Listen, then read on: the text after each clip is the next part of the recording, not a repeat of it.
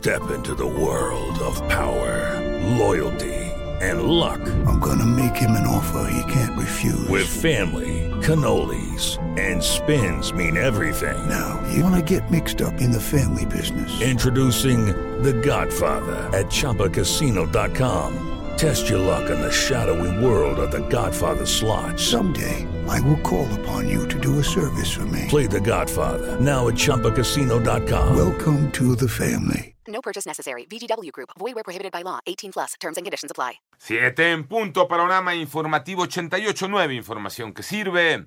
Yo soy Alejandro Villalbazo en el Twitter, arroba Villalbazo. 13 es viernes 24 de junio. Pepe Toño Morales. México registró más de 16 mil casos nuevos contagios de COVID-19 en las últimas 24 horas. Mónica Barrera. La Secretaría de Salud informó que en las últimas 24 horas México registró 16.133 nuevos contagios y 24 muertes por COVID para un total de 325.511 fallecimientos y 5.923.086 casos confirmados de COVID. A partir del lunes 27 de junio iniciará en México la vacunación contra COVID-19 a niños de 5 a 11 años de edad. Esta fase durará aproximadamente tres meses. A través de su cuenta de Twitter, el subsecretario de Prevención y Promoción de Salud, Hugo López Gatel, informó que es recomendable a quienes tienen COVID que esperen 15 días antes de aplicarse la vacuna. En 889 Noticias, Mónica Barrera. Gracias, Moni. Ya son las 7 de la mañana con 5 minutos. La conferencia del Episcopado Mexicano externó su profunda preocupación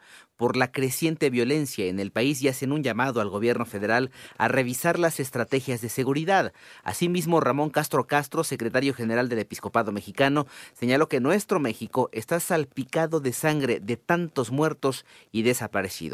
Por otro lado, las autoridades buscan estrechar el cerco sobre José Noriel Portillo Gil, alias El Chueco, el presunto asesino de los dos sacerdotes jesuitas y un guía de turistas en Chihuahua. Así ayer se anunció la detención de su primo César Iván Portillo. En tanto, en cinco días, elementos de la Fiscalía General de Michoacán han exhumado 14 cuerpos de una fosa clandestina ubicada en la localidad de Los Negritos, en Villamar y México no solventó los 28 puntos de la más reciente revisión técnica en materia de seguridad aérea de la Administración Federal de la Aviación de los Estados Unidos, que realizó del 13 al 17 de junio, por lo que el país mantiene la degradación a categoría 2. Mientras no se recupera la categoría 1, el Aeropuerto Internacional de Felipe Ángeles no podrá abrir rutas hacia Estados Unidos.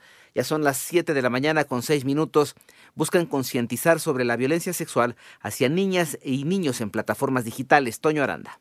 Información del INEGI del 2020 indica que en México más de 4.200.000 personas de entre 12 y 19 años de edad sufrieron ciberacoso, el 39% por medio de mensajes ofensivos, 27% tuvo contacto con identidades falsas y 26% recibió insinuaciones o propuestas sexuales. Durante el lanzamiento de la campaña Viraliza su voz con la que se busca concientizar a niños y adultos sobre el uso de plataformas digitales para prevenir la violencia sexual en Internet, Diana Rosales, directora de Aldeas Infantiles SOS en México, detalló que es fundamental garantizar la protección de niños, niñas y adolescentes ante la violencia sexual en Internet.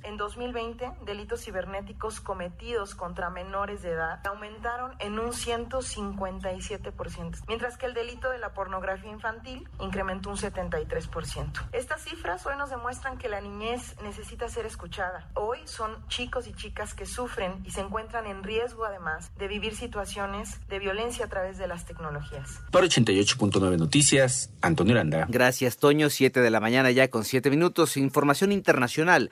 Un incendio registrado en un edificio de departamentos en Buenos Aires, Argentina, causó la muerte de cinco integrantes de una familia y 35 afectados por la inhalación de monóxido de carbono. El sistema de atención médica de emergencias informó que los fallecidos son tres niños y dos mujeres que se encontraban en un mismo departamento.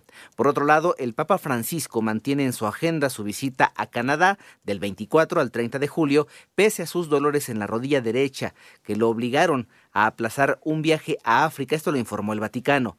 En tanto, en una decisión histórica, la Corte Suprema de Estados Unidos avaló el derecho fundamental de sus ciudadanos a portar armas de fuego en público.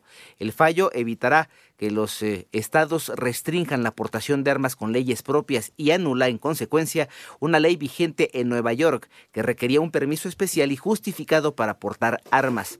Por su parte, la Organización Mundial de la Salud informó que ha sido notificada de más de 3.200 casos confirmados de la viruela del mono y una muerte por el brote actual de esa enfermedad.